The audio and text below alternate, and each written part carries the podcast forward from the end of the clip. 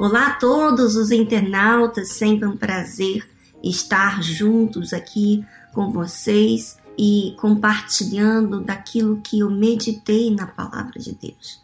E muito importante, minha amiga, você dar atenção à meditação, porque muitas coisas no mundo, muitas vozes ficam ecoando na sua cabeça. E às vezes você dá atenção e a nossa tendência é dar atenção a tudo que está ao nosso redor, as circunstâncias. E muitas das vezes nós deixamos de dar atenção à palavra de Deus, que é os pensamentos de Deus, que é Ele dentro da nossa cabeça. Bom, vamos ao livro de Mateus, capítulo 14, versículo 34 e, tendo passado para o outro lado, chegaram à terra de Genezaré. E quando os homens daquele lugar o conheceram, mandaram por todas aquelas terras em redor e trouxeram-lhe todos os que estavam enfermos. E rogavam-lhe que, ao menos, eles pudessem tocar a orla da sua roupa. E todos os que a tocavam ficavam sãos. Bom, quando a gente lê, né, a gente vê a figura do que aconteceu, né? Jesus chegando naquela terra de Genezaré e os homens daquele lugar conheceram. Certamente tiveram pessoas que participaram da multiplicação dos cinco pães e dois peixinhos e também da cura que Jesus havia feito, né? Então, eles ressaltavam aos olhos daqueles homens que Jesus curava, né?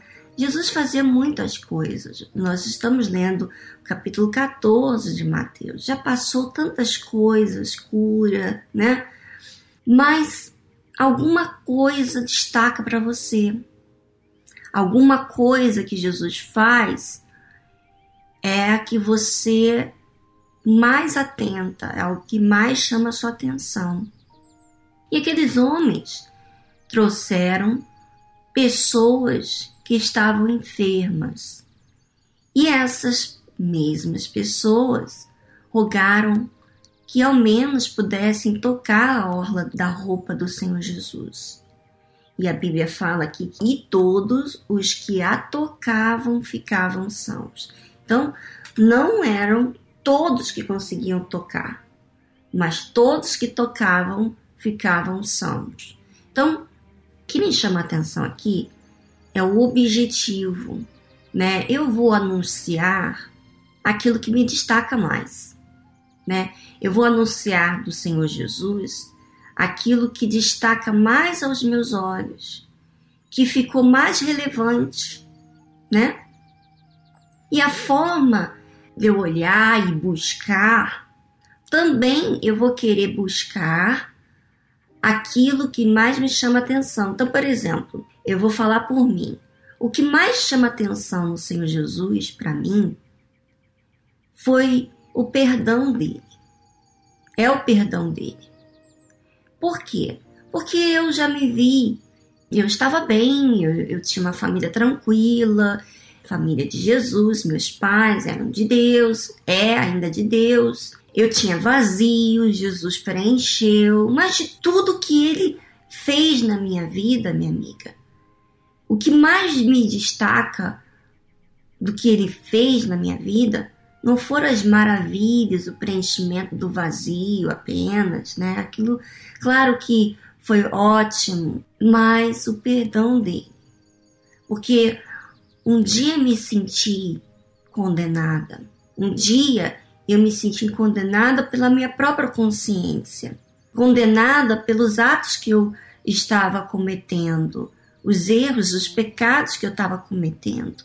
E essa consciência foi o que mais me destacou desse perdão que ele teve para comigo, a sua misericórdia. E essa misericórdia, esse perdão, me faz ser grata a Ele. E não só apenas grata, mas eu, eu quero me desfazer de tudo que faz mal a mim, né? Vamos dizer assim, faz mal à minha fé, porque eu quero me render tudo para Ele. Eu quero desfazer de todos os tesouros que para mim ficaram como tesouros que mais me chamaram a atenção. E quando Jesus me mostra aquilo me faz mal, eu quero me desfazer daquilo. Porque o que mais me chama atenção no Senhor Jesus foi o perdão que ele me deu. E isso faz com que eu esteja observando e atenta e trabalhando aqui até no blog, assim, não tem como eu ficar calada em meio ao trabalho que Deus tem feito na minha vida, né? Não foi apenas um acontecimento, mas são vários acontecimentos que ele me perdoou, que ele me resgatou, que ele mostra paciência para comigo, que ele mostra misericórdia, paciência. Meu Deus, mas isso me faz ser de forma grata a ele. E por isso que eu tenho maior respeito, maior consideração pela minha salvação, porque o que mais me destaca em Jesus é o que ele me resgatou do inferno. Então, talvez você está ouvindo aí esse áudio e está pensando consigo: é, o que, que realmente eu destaco, que provavelmente eu anuncio para outras pessoas? Claro que quando você evangeliza, você não vai falar dos pecados daquela pessoa, né? Você não vai condená-la, mas quando você encontra com uma pessoa que se condena, que tem vontade de até tirar a sua própria vida, porque ela se vê que não presta, né? Que não tem uma chance de começar tudo de novo, que ela vai levar aquela culpa, aquela condenação por resto da vida.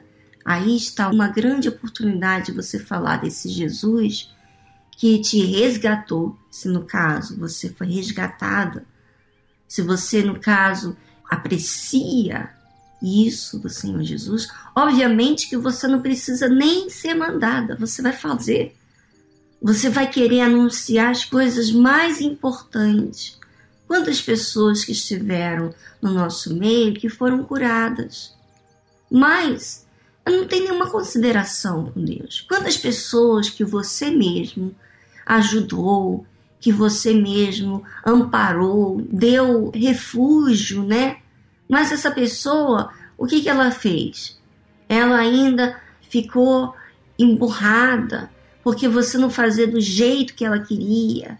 Ela é ingrata. Poxa, isso não fala nada com você, não? E quantas pessoas não são assim com Deus? Estão nas igrejas, mas ela está ali como uma religiosa que ora, que fala com Deus, mas quando fala com Deus, ela fala coisas que. Sabe quando você vai falar com alguém, né? Você vai cumprimentar alguém, você já fala de forma automática: Oi, tudo bem? Como que você está? Né? Você já entra na presença de Deus falando as mesmas coisas, aquele mesmo hábito, mas não a sua realidade. E aí tá, minha amiga.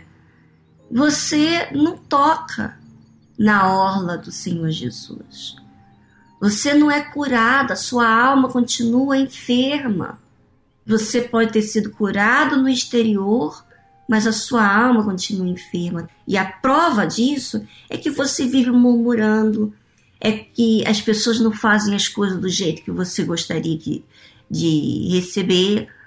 Você está com malícia, você julga as pessoas que estão ao seu redor, você olha com maus olhos. Tudo isso prova que você está enferma na fé. Mas está indo na igreja, de repente é uma obreira, de repente é uma pessoa que tem autoridade na igreja, mas você carrega dentro de si essa alma enferma. Olha, para você tocar em Jesus, basta você ser sincero. Porque você toca em mim quando você é sincero, quando você é transparente, quando você de fato quer encontrar uma resposta, mas também está pronta para ouvir o que você tem que fazer. Você toca em mim, eu toco em você quando eu sou sincera, quando eu falo dos meus erros, das minhas falhas. Isso atrai você. Agora imagina Deus. Nós que somos tão falhos e pecadores, né? Imagina Deus. Você falar o que está dentro da sua alma é você tocar em Jesus. Aquelas pessoas ali que você vê aqui no versículo 34 ou 36, elas rogavam que ao menos elas pudessem tocar a orla da roupa do Senhor Jesus, né? Quer dizer, porque via nelas necessidade.